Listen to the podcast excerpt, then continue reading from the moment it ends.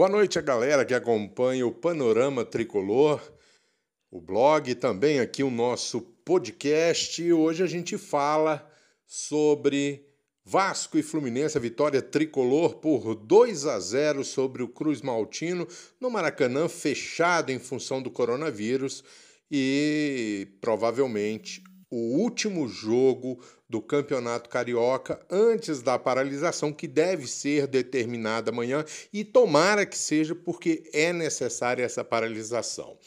O Fluminense não vencia o Vasco desde 2017, conseguiu desencantar 2 a 0. Eh, os gols foram marcados por Evanilson no primeiro tempo, Fernando Pacheco peruano no segundo tempo. Fazia muito tempo que o Fluminense não ganhava.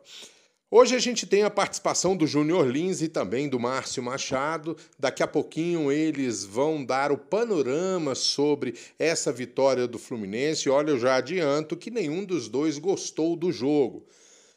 Olha, eu fui um pouco menos rigoroso com o Fluminense, menos rigoroso do que os colegas com relação ao Fluminense. Não que eu tenha gostado, realmente o Fluminense adotou uma postura defensiva desnecessária, acabou levando sufoco sem necessidade.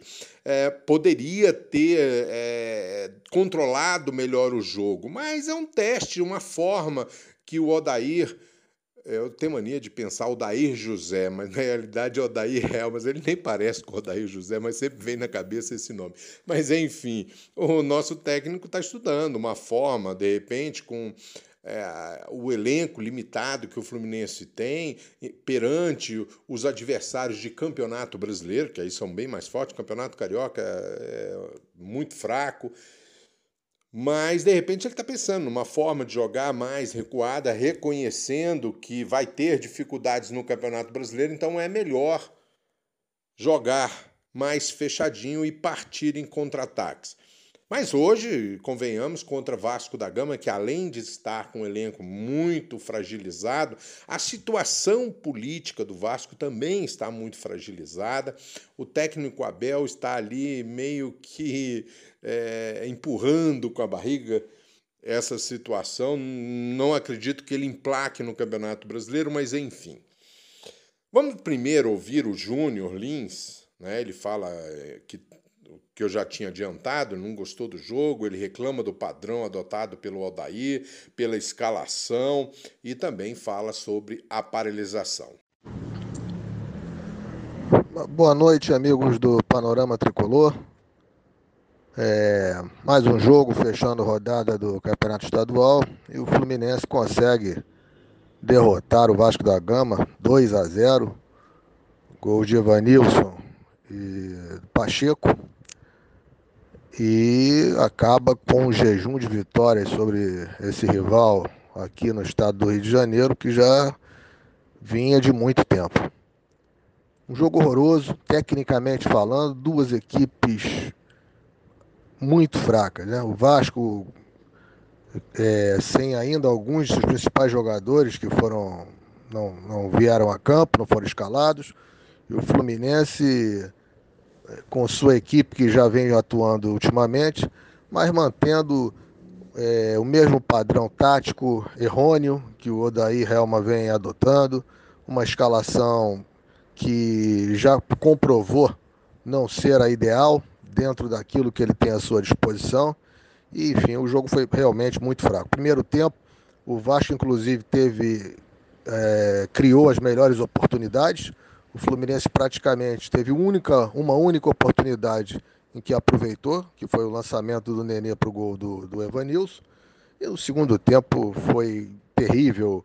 O Fluminense recuando, o Fluminense recuando para atrair o Vasco, o Vasco sem ter condições técnicas de se impor e o Fluminense que deveria fazê-lo não fez. Um jogo horroroso, muito ruim, Acabou o Fluminense ainda conseguindo fazer um gol numa jogada de oportunismo do Fernando Pacheco. E o Odaí, mais uma vez, um jogo que ele poderia ter utilizado para ter, fazer teste, testar jogadores, testar uma, nova é, armação tática, porque é um torneio que já está desimportante por todas as circunstâncias e tende a ficar mais ainda, porque amanhã deve ser tomada uma decisão de paralisação, provavelmente, E veja você, quem é que vai se interessar mais com a temporada avançando, rumo ao Campeonato Brasileiro, que é o que importa, rumo às fases mais importantes das taças sul-americanas, que embora já estejamos fora delas, quem é que vai ainda se importar com o Campeonato Estadual? Então, é um torneio que você tem que aproveitar para fazer teste, fazer para tentar formatar uma equipe, um esquema tático visando o Campeonato Brasileiro, que é o que realmente interessa. E o Odaí perdeu uma grande oportunidade. Coloca o Ganso é, para jogar 15 minutos, jogador completamente desinteressado, talvez até também pelas circunstâncias que veio a campo.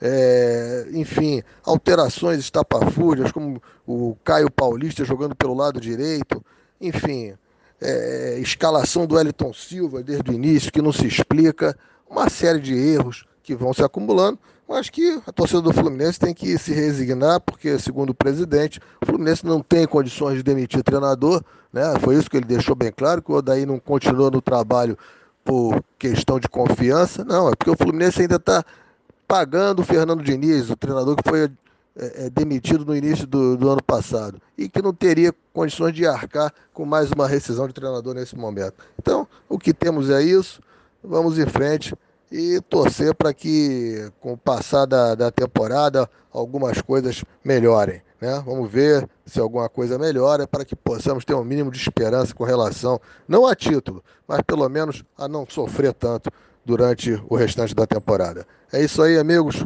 Um grande abraço a todos, boa noite. Valeu, Júnior, obrigado pela participação. Tá aí a opinião do Júnior. Agora a gente vai ouvir o Márcio Machado, que também reclama, e ele fala uma coisa que eu concordo: a, a dificuldade que o Fluminense tem de se impor perante os adversários, né? principalmente. É, não estou falando dos pequenos do Rio, que ele até faz isso, mas pequenos do Rio não contam. É, contra times já de, de, de, mais nome, de mais camisa, o Fluminense tem essa certa dificuldade de se impor, como foi assim na Copa do Brasil, lá em Porto Alegre, no Orlando Scarpelli, o Fluminense jogando contra o Figueirense, é, bem inferior ao Fluminense, e o Fluminense também não se impôs, ficou naquele joguinho, tentando achar um espaço, acabou tomando um gol de castigo. Né? É, e vamos ouvir aí o Márcio e as reclamações, as críticas que ele tem a essa atuação do Fluminense. Boa noite, amigos. Boa noite, Mauro. Boa noite pessoal do podcast. O Fluminense foi aquilo. Não jogou bem. Provavelmente para o time principal do Vasco teria encontrado dificuldades no primeiro tempo, tivesse jogado tal do, do Canho, é, centroavante argentino deles, a gente teria tomado gol do primeiro tempo. Fluminense não está sabendo se impor no, no, no meio-campo frente aos outros times, porque não tem peso no meio-campo. Joga com dois volantes, até muito bons, até razoavelmente bons, esforçados, mas que jogam sozinhos, visto que o Nenê joga lá na frente, os meio-campistas, os atacantes, que são basicamente em quatro junto com o Nenê, ajudam a marcar, mas não preenche o meio-campo, o meio de campo fica vazio e provavelmente e frequentemente é dominado pelos adversários. Então, o Vasco teve, teve seu problema de não conseguir fazer gol, que vem sendo o crônico do problema para esse problema deles na temporada. Eles perderam muito, perderam alguns gols, perderam algumas chances. Na nossa chance, o Nenê está em excelente fase, encaixou a bola para o Evanilson, fez o 1 a 0 Teria feito 2 a 0 se não tivesse feito, tivessem feito a falta. No segundo tempo, o Vasco tenta partir um pouco para cima, na medida do que ele pode fazer. O Fluminense passa mais um pouco de sufoco, depois umas trocas razoáveis. A única estranha foi a entrada, a saída do Evanilson para a entrada do Ganso, que atualmente sendo colocado lá na frente, ele não rende. Hoje em dia, pessoal, até colegas aqui no nosso grupo aqui, dizendo que ele joga com desprezo pela bola, displicência. Não, não vejo assim. Ele é um jogador é, calmo, tranquilo, descansado, etc. Mas que tem que jogar lá atrás para pensar o jogo lá de trás e tocar a bola. Que ele até tem um certo nível de combate pela bola. É o segundo volante. Um bom segundo volante. Colocou lá na frente, não serviu não comprometeu, porque depois entrou o Pacheco, entrou bem, entrou o Caio Paulista, que entrou bem. Os dois resolveram o lance no relance do segundo gol, matou-se o jogo, tudo bem. Mas o esquema de jogo tem que ser revisto. Provavelmente agora o futebol vai parar e a chance do Helma pensar nisso. Um abraço a todos. Valeu, Márcio. Obrigado pela contribuição com o nosso podcast. O Fluminense hoje jogou com o Muriel, que não teve dificuldade. As duas bolas perigosas que foram ao gol do Fluminense foram para fora. As duas passaram raspando a trave no primeiro tempo. Igor, Julião e Egídio, os dois laterais, jogaram atrás. Eles pouco passaram no meio de campo. É, o Igor Julião até bom, porque não compromete muito ficou sumidão lá atrás. A dupla de zago Nino, pela altura, ele deveria se antecipar mais nas bolas aéreas. As duas vezes que o Vasco chegou, principalmente a cabeçadas, que foi o segundo lance de perigo, ele pode ir na bola, ele tem altura para isso. O Matheus Ferraz já joga mais na sobra, é o zagueiro da experiência, controla bem o jogo, domina o espaço aéreo. A dupla de volantes, Hudson e Iago, estão se entendendo. Iago vem crescendo muito de produção, jogou muito bem hoje, fez uma boa partida, cometeu um vacilozinho ali no final, perdeu uma bola perigosa, mas é, tem saído bem. O Hudson ficou mais atrás hoje, mais próximo aos zagueiros, e o Iago foi o responsável do primeiro passo, de colocar a bola ali no pé do Nenê para que os ataques tricolores começassem. Marcos Paulo ficou sumidão, e essa talvez uma dificuldade do Fluminense chegar mais à frente. O Nenê está numa fase exuberante, três participações decisivas no primeiro tempo, duas vezes ele colocou o Evanilson em condições de marcar, na primeira ele marcou, na segunda ele sofreu uma falta. Muita gente vai reclamar que era motivo de expulsão, não é não estava configurado. Para se configurar, o Evanilson tem que tá, estar indo em direção ao gol e nenhum adversário em condições de fazer a cobertura. Tinham dois adversários correndo ao lado, poderiam até não fazer a cobertura, mas o Evanilson não estava em direção ao gol, ele estava correndo no sentido é, à, à esquerda da trave esquerda de Fernando Miguel. Então ele não estava na direção do gol e isso é fundamental para que o jogador seja expulso, esteja em situação clara e manifesta de gol. Mas aí o Nenê bateu a falta e a bola raspou a trave, bateu na barreira, aliás.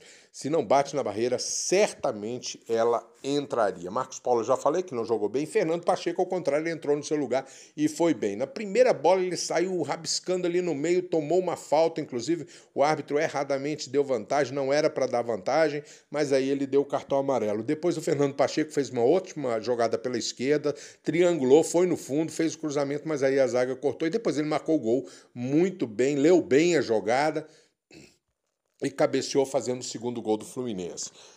O Wellington Silva eh, poderia ter utilizado a habilidade dele mais próxima à área de Fernando Miguel. Ele ficou driblando muito longe da área, sofreu várias faltas, é, contribuiu cartão amarelo contra o time do Vasco, mas muito longe. Ele poderia estar jogando um pouco mais à frente, usar essa habilidade para partir para cima, ser mais objetivo e criar mais perigo para o gol vascaíno.